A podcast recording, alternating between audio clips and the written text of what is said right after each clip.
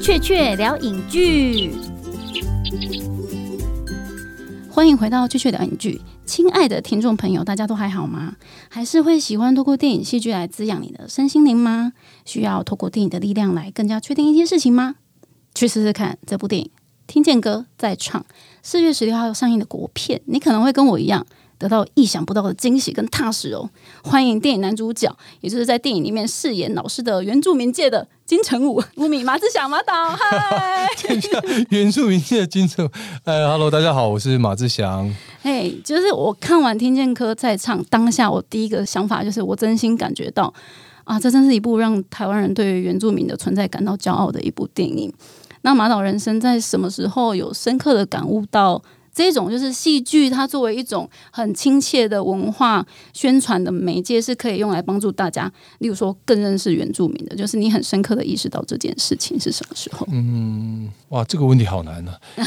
应应该是说，我其实，在民族自觉的这件事情，我还很晚，大概二十四岁的时候才觉得我是原住民。嗯，因为你在平地长大。对对对，因为我在我很早就下山，那因为。父亲的关系，所以我一直都在平地呃生活，然后包括我国中在台北，高中在屏东，然后大学又回到台北。台北，其实我一直觉得我就是跟大家一样，对我我也是现代人这样，但是 但是在求学的过程当中，我那个年代其实还有就是。不知不觉的会有一些歧视在我的身上，就是那种感受，就是说，因为小时候不懂，小时候就是觉得哦，心里很不舒服啊，等等的，就就会有一种跟别人不一样。对，我总跟别人不一样，难道就是错的吗？就像我们电影里面讲这样，他们是对的，我是错的。对，所以我就很直接的就会有一种保护装置哈，就是会把自己的内心隐藏在那边，就是很不愿意跟别人提起说我是原住民这样子。那也是因为透过戏剧的关系，那个时候演了一个角色，然后就觉得说，我哎，我好像要重新去认识自己。嗯，那么我那个时候就是在重新认识自，不是大院小医师，是大院小医师的隔一部叫做《少年阿爸斯》哦，是郑文堂导演的一个电视电影。然后我就会觉得说，在重新认识自己的那一段，我发现我有一种巨大的一种民族自觉的喜悦。但是，但是随伴随而来的那种痛苦跟难过也有，因为你就很清楚知道说，哦，原住民在这个台湾历史上面定位其实有很多很多的问题。嗯，我那个时候就就埋下了我我我心里有一个念头，就是两个文明的冲击所产生出来这些问题，我想要用。自己的方式去说，因为这个问题如果不说的话，好像会摆在角落发烂腐臭这样子。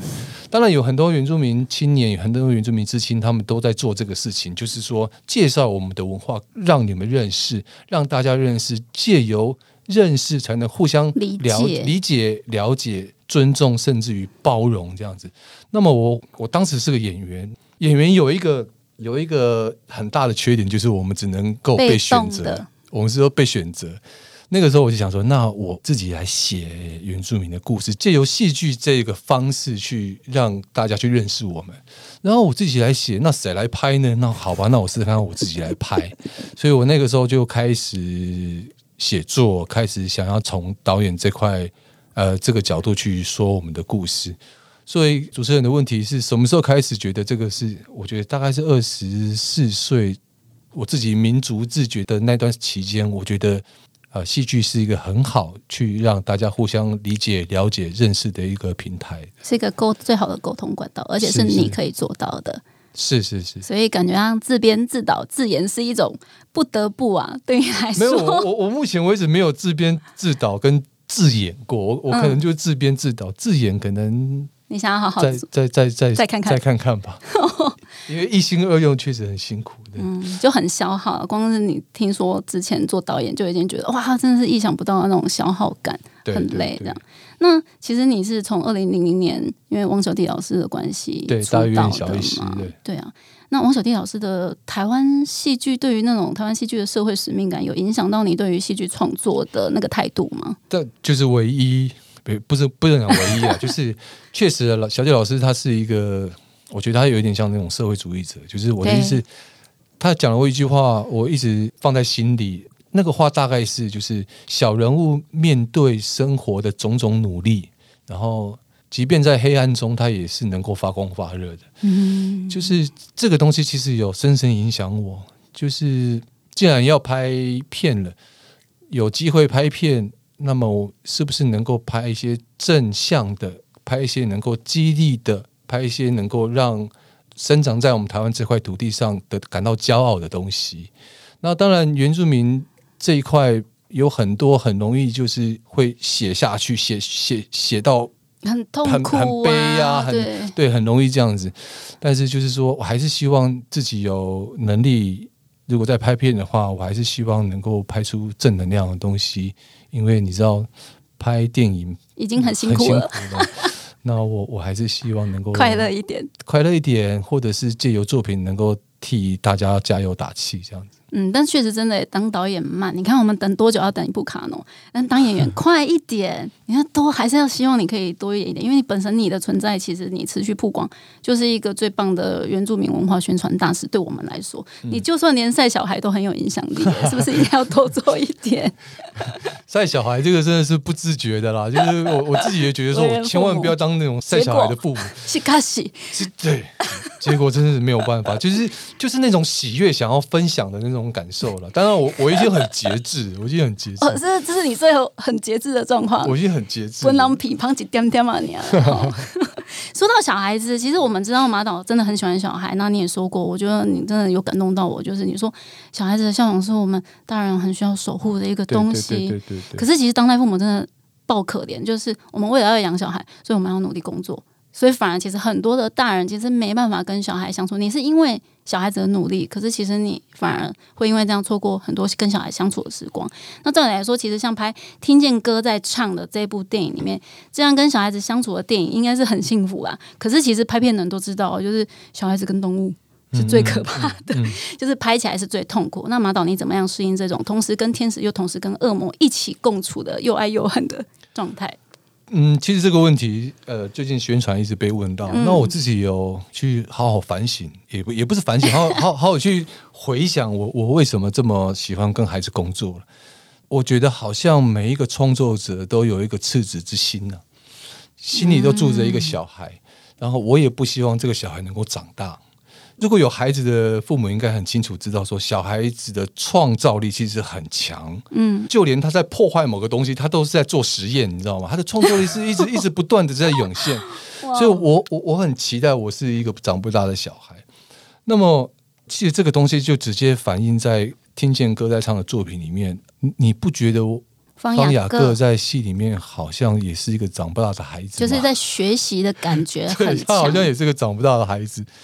那跟这群孩子们工作其实很幸福啦，就是呃，原住民孩子真的很可爱，然后很我不能讲单纯，很直接，很纯真。然后有的时候会感觉到没有礼貌，可是可是那个那个没有办法，那个就是他们他们社会很化的还没社会，对对，他们就很很直接的表达情绪，很勇敢的表达自己出来，这样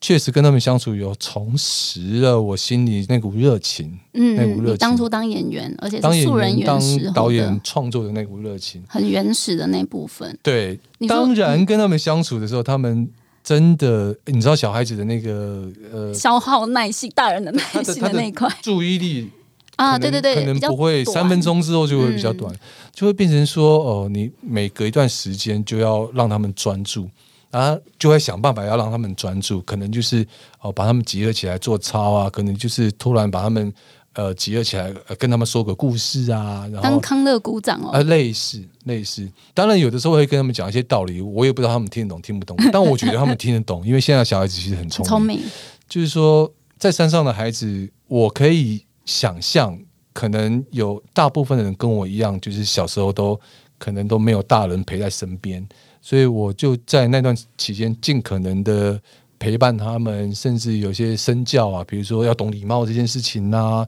比如说我们大家来一起工作啊，那我们要把自己的本分做好啊，这种东西我都会尽可能的表现给他们看，这样身教的部分，对身教就是多说无益，反而就是你很敬业的投入在工作上面，直接会影响到他们。是是是是是，包括在现场，我都会要求他们说，你们到现场要跟每一个哥哥姐姐打招呼、哦啊。结束的时候，今天工作辛苦结束的时候，记得要谢谢导演，谢谢工作人员，因为没有没有他们，其实也不会有你们。就是这个，我都每天都都会提醒他们。弟弟供弟弟供，对，因为你之前说，哎，对啊，那个听见歌在唱的素人演员小孩，让你重新回到当素人演员，这算是一种找到自然演技的感觉吗？就是其实这部片我在表现的时候，就最困难就是那个演员群的那个表整体演水准的 balance 要怎怎么样做平衡，这个我觉得很困难。嗯，就是说，我们有专业演员，我们也有素人演员，我们也有就是很多本色的演出的演员，很多。嗯，那跟小孩子相处，确实是帮了我很大的忙啊。就是说，可以让我在跟他们一样的高度去表现我自己，大概是这样吧。嗯，因为我其实觉得马志强，我们在认识吴敏马志强这个人，就是会对你哦，不论你是算是明星演员、创作型作者、导演，或者是作者型演员，有时候会觉得就是在荧幕上看马志祥这个人，跟会去企图去找说，哎，你的创作的那个你初自己的初衷，你自己想表现的东西是什么？因为这是创作者的，就是不只是一个演员的身份嘛。那你自己在看说，哎，马志祥这个人在听见歌在唱里面。你觉得在荧幕上面看到的那个自己，跟你在创作时候当下想要达成的那个灵魂，大概契合度有几成？哎、这个好难哦，因为啊，其实我这最近这几年我都不太会去看我自己的作品，就是这样，其实不太对。因为身为一个演员，你必须要去检视自己的对，要表演，检查。那这几年我都不太回头去看。嗯哼，那但是这部片，呃，我看了，其实我还蛮满意。看很多在次有，哎、我我只看一次，哦，首映那次，不是首映。我在宣传前，我有在电影公司的放片室，我先看了这样。然后呃，其实我还蛮满意的，就是我在呃这次的工作表现。那我我觉得那个满意是每一次的电影都是在记录你当下的情况，包括每一次的电影都是记录台湾的现况嘛，都是记录的那那那一段时间。我觉得我的那一段马志祥这个人那一段好像没有变坏。就感觉就是人家就我在看你的感觉，我会觉得说，哎，等一下，你不是四十岁吗？就是人家说一个灵魂，就是就是人生七十岁会是一个从心所欲不逾矩的那个，但我我当下我就感觉到，哎，你你要端给这个世界的东西，跟我看到的东西好像是是很平衡的，就是是在同一个水准上、同一个境界上面的。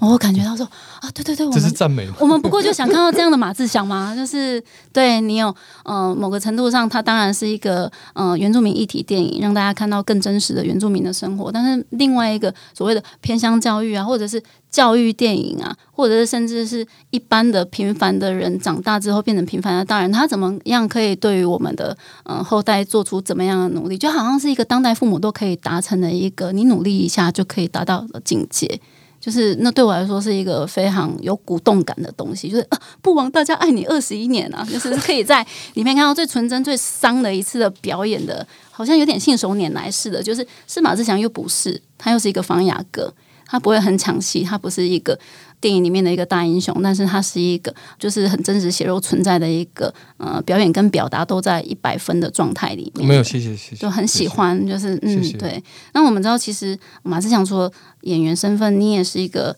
编导嘛。那你二二零零七年就开始从事这种相关的幕后工作，也拍过卡诺啦、广告啊，手头上也有一个也有相关的戏剧正在筹备嘛。那说实在，看到听见歌在唱的剧本的当下，你有没有曾经起心动念想过说，嗯，这个剧本你想要来拍？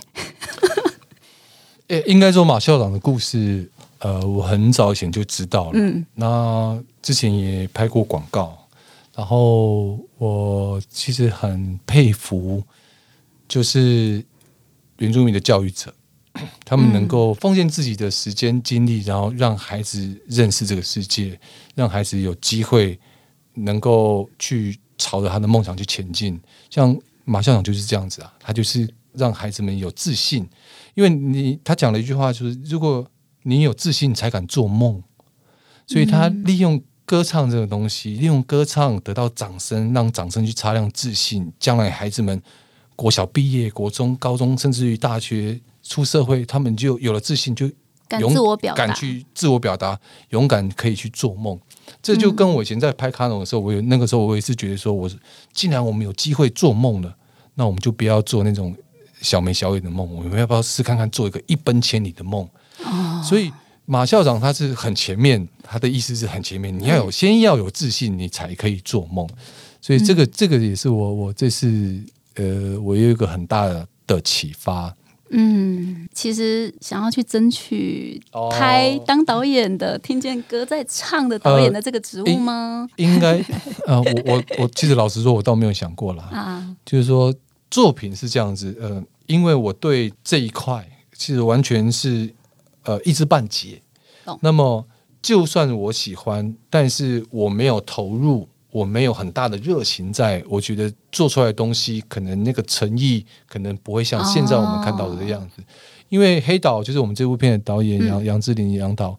他就是他跟马校长他们相处太久了，十几纪录年以来，对，然后这一部片的剧本，他从发奖到现在已经将近十年多了。我觉得这个东西，我绝对不会比他足。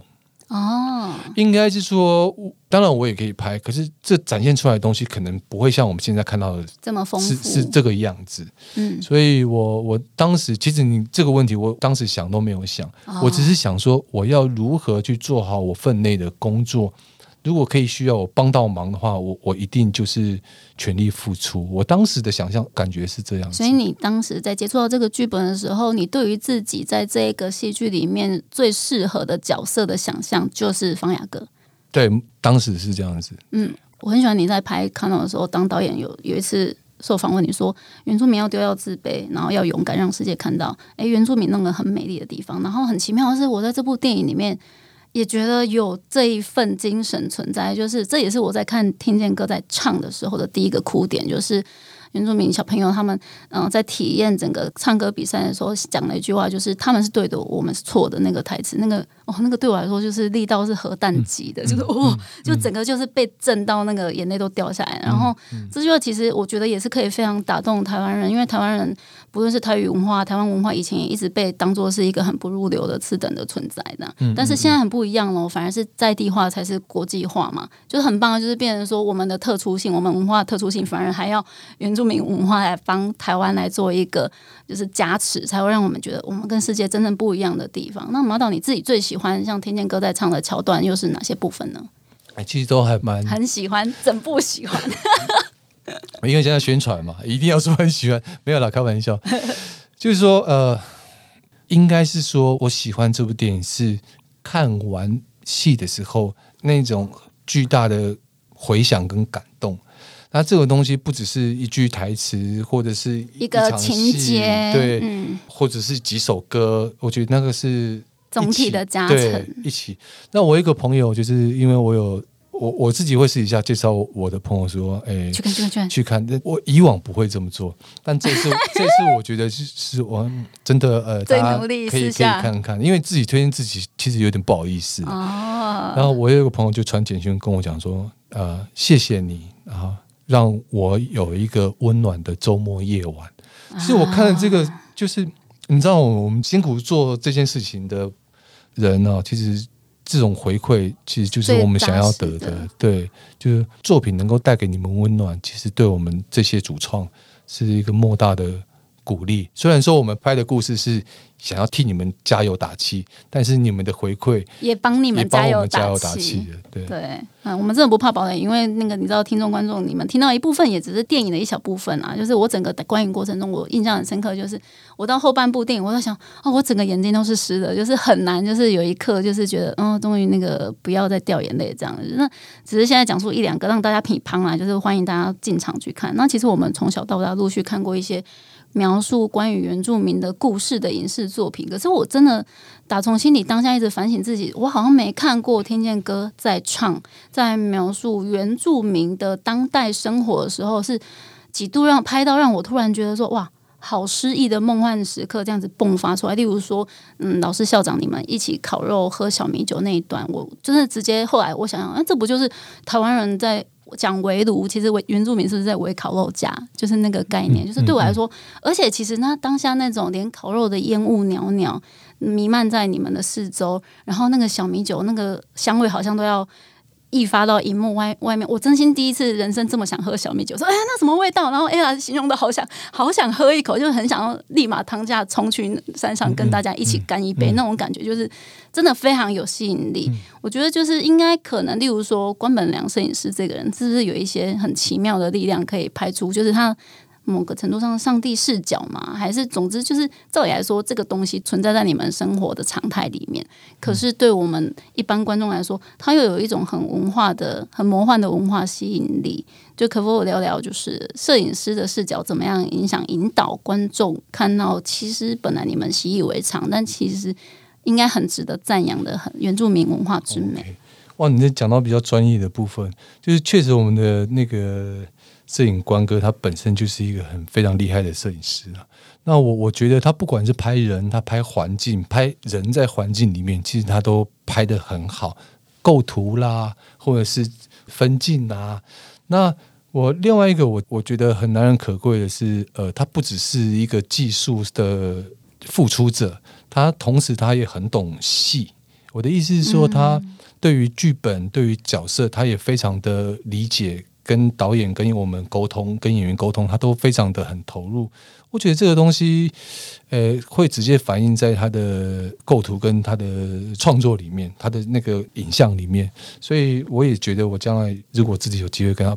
要拍片的话，我。适合的话，我也想要再跟他合作一次，用导演的角度跟他一起合作。对，好像某一些就是我自己也会很想要，就是知道说，哎，如果他拍出我们以为一般很寻常的生活的时候，会不会带给哦这样很正？应该是说，刚刚主持人讲到的那个画面给你的感受，哎，我我觉得可能不只是单一个画面，那个可能也有情境的，也有跟剪接也有关系，也有跟美术也有关系，所以那个都是都是一环勾一勾一环的。那我我只能说，对摄影师在他是要对画面负责，然后但是这个东西要成就一个画面，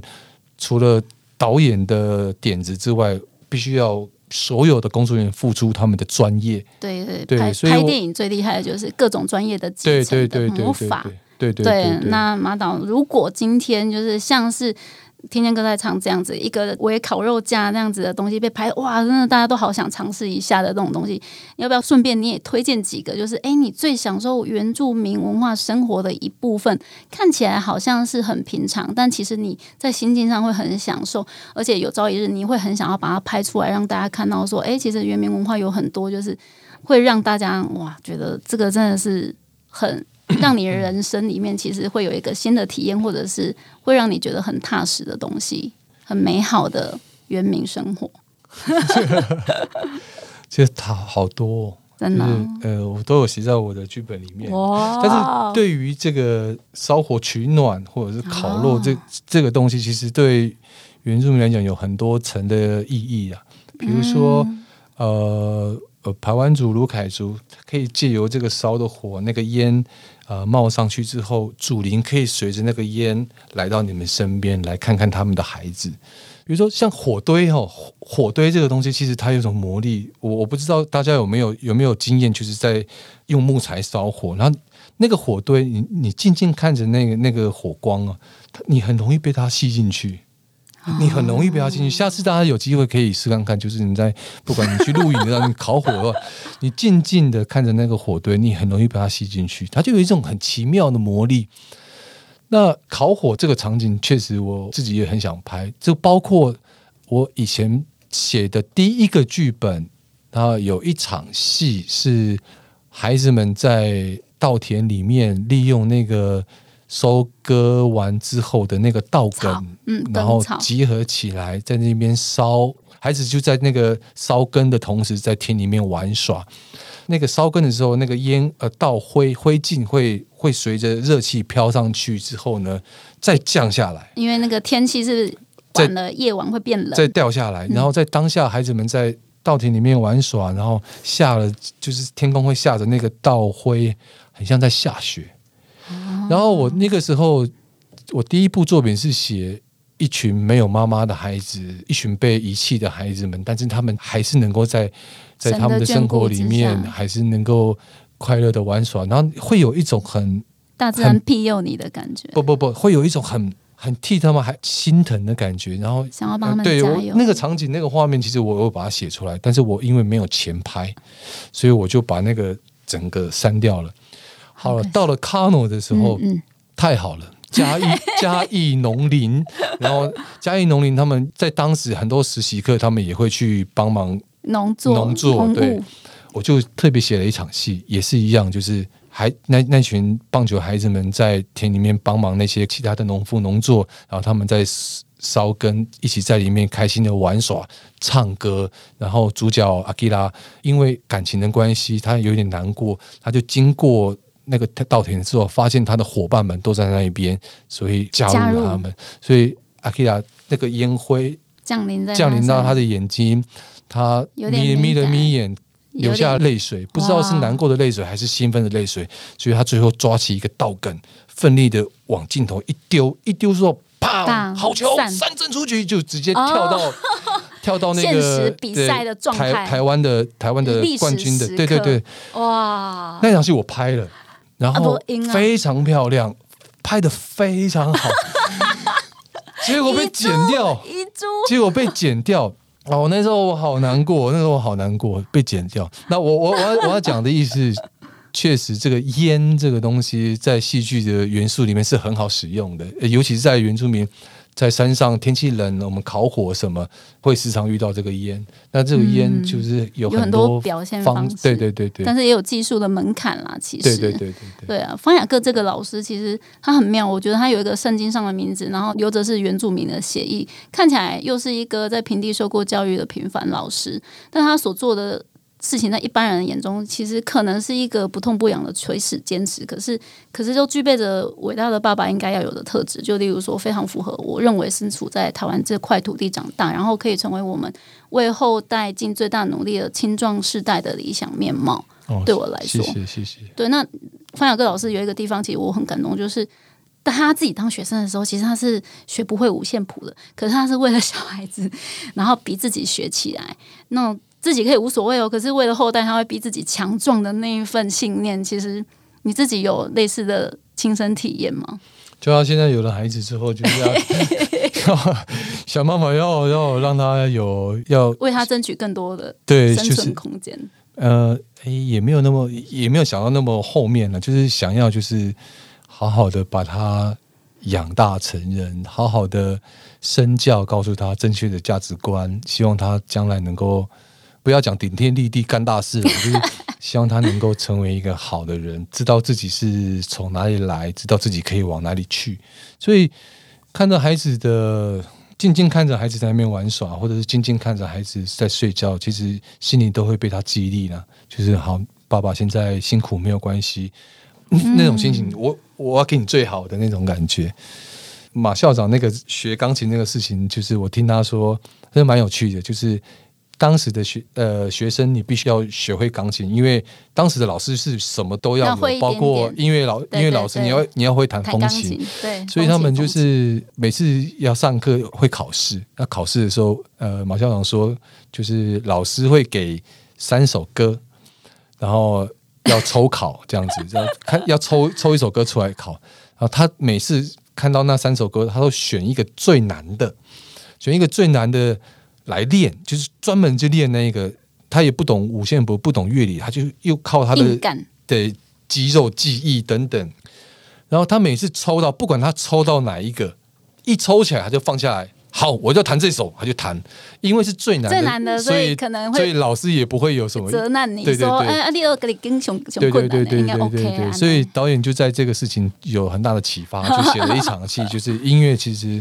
对方雅各来讲是一个很大的障碍，障碍但是他把它克服过去了，这样子。我是很喜欢《天天歌在唱》里面，就是很多时候其实对小孩子来说是一件天大的事，但其实很多时候对大人看在眼里，可能只是一件小事而已。可是为了小孩子那份天大的事，就算大人他们会愿意就是排除万难。其实美国电影或者是一般的世界电影有很多这种情节，就是爸爸妈妈忙于工作，然后赶不及去参加小孩子的比赛那种东西。诶，可是那个他们可能只是塞车或者是开会来不及哦。可是天天歌在唱是山崩式的没办法的那种困难度，就是诶，谁在外面跟你只是在塞车或者是开会而已啊？他们真的克服困难是要越级打怪的那个等级。那毛导你自己在真实的生命中有这种让你非常印象深刻，就是很辛苦、很辛苦去盘除万难才做到。可是可能对于平地人来说，他可能只是根本完全无法理解这困难的地方是在哪里嘛。例如我自己会觉得说，拍片本身上山拍片就是一个非常大的门槛。嗯，哇，你这题好难哦，克服困难太多了，是不是？真的太多了。你你要想哦，我们就拍片这件事情来讲，你要当一个导演，你一天可能呃拿卡通来讲，你一天可能要解决决定解决一百个问题。嗯，平均呐、平均一天一那那个很难，那个真的很难，因为因为每一个问题都环环相扣。你你今天决定这么做了，可能你下一次出现的问题，因为你的决定而改变的，所以那个很困难。但你说我在生活上嘛，生活上遇到什么困难？或者是对啊，就是一般平地人可能会很难理解，但其实对于你们，不论是在山上的生活，或者是哎在平地的生活，遇到什么事情，应应该是说城乡差距这个事情，大家都知道，而且资源分配不均，这个我们也可以理解，我们也可以理理解哈嗯，就是，但是我们不太能谅解。啊我的意思是说，身为政府机关，或者是现在是在，是不是应该者资源的主主事者是不是要多多照顾我们？那山上其实就连好、哦台十一线都还没有一个很好的医院，嗯啊就像这种东西，是不是可以帮帮忙？就是嗯稍微照顾一下我们比较偏乡的。就是说，当然，我觉得城乡差距、偏乡什么什么，其实到处都有，现嗯对到处都有。我但是这个差距并不是人跟人之间差距，这个差距其实是资源的差距。啊其实我们偏乡的小孩子，我我们不会差到哪里去啊，对我们也不差。生而为人，对我，我是说，在政府的照护上面，也确实是需要多帮我们一些忙。那么，呃，比如说，你们可能没有办法想象，山上如果有老人家生病的话，你必须要开车要一个小时以上才能够到达医院的话，这个一个小时是是很珍贵的救多么命的珍贵间。。好，我就拿我亲身的经历，我父亲是在，因为我父亲当时是也也是马校长，因为有一个嗯。孩子他好几天没有来学校上课了，但山上的师资不足，没有人能够有时间可以去做家庭访问。我父亲就骑着摩托车，然后就他去那个孩子家要去找那个孩子，他就在山路上跟一个年轻人相撞，我父亲就是在山路上，然后倒在那边，要等救护车来，要从诶，在救护车来了，还要再从山上送到那个，我父亲就是在救护车上面死掉的。所以我我等很对。及时，很所以我就是如果能够，我在想，如果这时间再缩短，我父亲是不是就是可，以就可以躲过那一次，对，所以我的意思是说，这是我的真实经历了。可能对你们而言，救护车来，然后 biu 很快就可以解决这个这件事情，但是在山上是非常不容易了。非常需要大家更关注，就是它它是可以被避免的，是啊只要多相关的机制再多一点这个这个事情影响到我现在听到救护车，我都会心惊胆跳的，对我都会很替救护车上面的人担心，因为我父亲就是来不及。就是在车上离开的，对，在车上还有气，但是在因为来不及时过程当中，我父亲嗯，哎、好沉重。对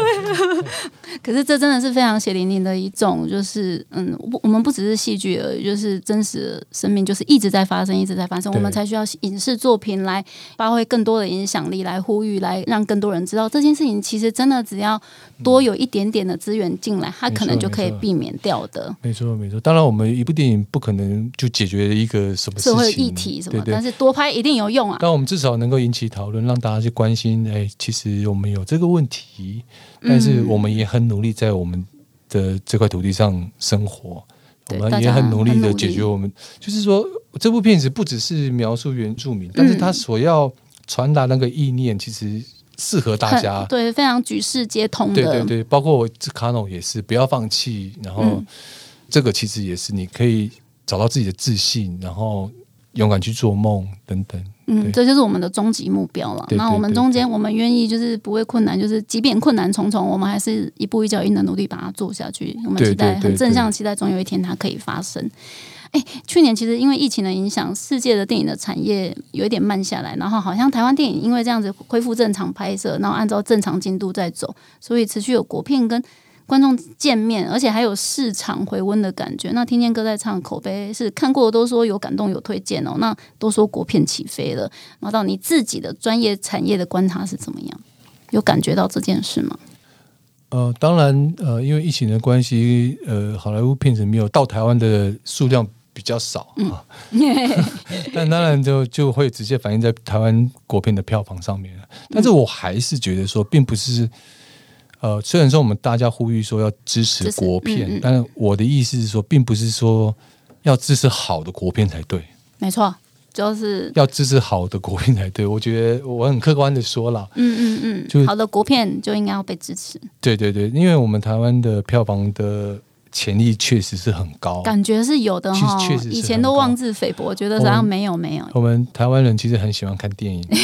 所以我希望，当然，嗯，在台湾做电影其实有点像赌博嗯，啦，很像很像。赌博。然后，如果应该讲，如果你觉得你这部电影你有被激励，有被感动到，呃，我可以建议大家，你可以把这份感动分享给别人，也替周遭的朋友加油打气。尤其是最近这一阵子，大家的情绪都很低迷啦。对啊我，说这部片子能够有那种可以继续让你向前的力量，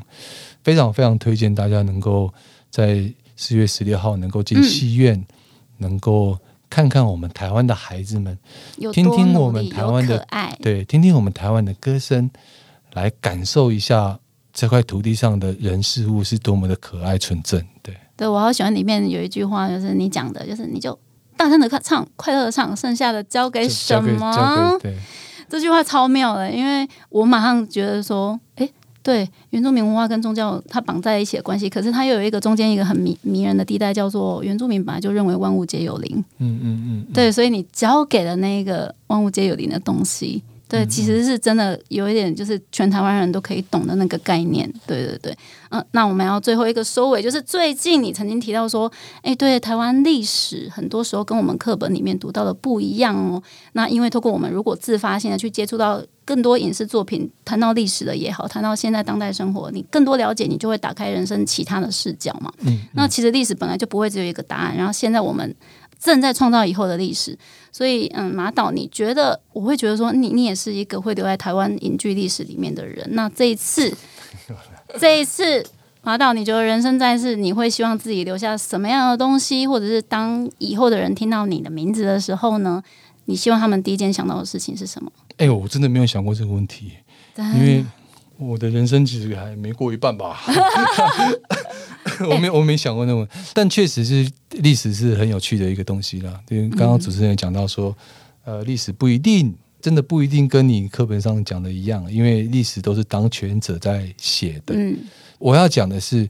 台湾这近代这这我们讲三百年以来，嗯其实有很多的很多的问题，很多的族群所产生的问题等等等。啊对，但我这样讲这个，并不是要重拾那个族群仇恨，嗯我要讲的是，我们一直在找未来，我们在面对未来的时候，其实有很多答案都在过去。你有没有经过了那些经历的那些，变成你的经验？有没有这样子？那是不是我们可以从过去发生过的事情来得到面对未来的问题的答案？借由这个东西，刚刚提到，我们可以在小小的这一块台湾有不同的族群，我们能够达到互相了解、认识、尊重，甚至于包容。包容，所以历史这一块，当然之后我们在创作者台湾历史，我们一定会去接触了，因为我们在找题材的时候。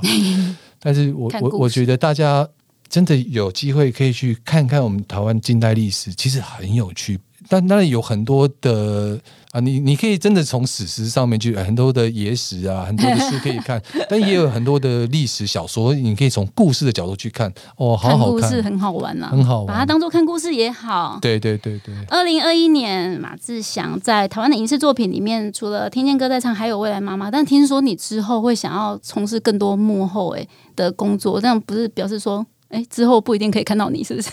没有，我下半年还有一个电影会上，呃，但是那个电影，哎，我不知道现在还能不能讲，应该还不能讲。其实那个其实也是蛮蛮棒的一个作品。对，那我自己可能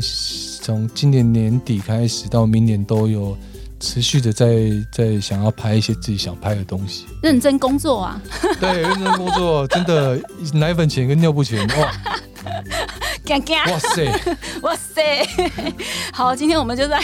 马导的惊叹号之下，很快乐的结束。那希望还是期待下次你赶快带着新作品跟大家见面喽。谢谢马导，四月十六号，谢谢你们，要进戏院哟。